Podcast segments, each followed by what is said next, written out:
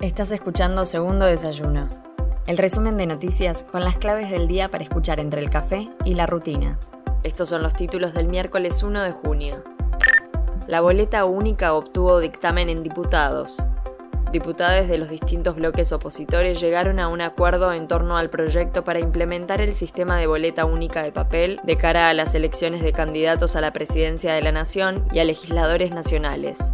Por otra parte, las comisiones de la Cámara de Diputados de la Nación emitieron dictamen en recursos naturales y conservación del medio ambiente y avanzaron en el debate sobre el proyecto de reforma del Consejo de la Magistratura.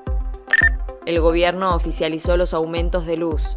En el marco de los aumentos de tarifas a la energía eléctrica en el área metropolitana de Buenos Aires, el ente regulador de la electricidad instruyó a las distribuidoras Edenor y Edesur a realizar aumentos que regirán desde junio. El cuadro tarifario para hogares tendrá un incremento de 7,7% para quienes perciban tarifa social y de 16,53% para quienes no perciban el beneficio. Asimismo, para usuarios comerciales el incremento será de 16% y para las categorías T2 y T3 19%. El Banco Central analiza flexibilizar el acceso a dólares a particulares. Con el objetivo de estimular el ingreso de divisas, el Banco Central flexibilizará el acceso al mercado de cambios para distintos sectores que incrementen sus niveles de producción y exportación y que podrían representar un saldo neto positivo de dólares.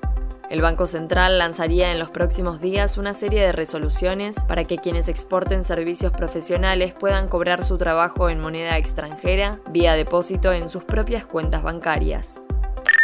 AFIP habilita el nuevo facturador para monotributistas. El nuevo facturador, que facilita a monotributistas de las categorías A, B y C y a monotributistas sociales la emisión de tickets y comprobantes en solo tres pasos, entró en vigencia desde hoy según lo dispuesto por la Administración Federal de Ingresos Públicos.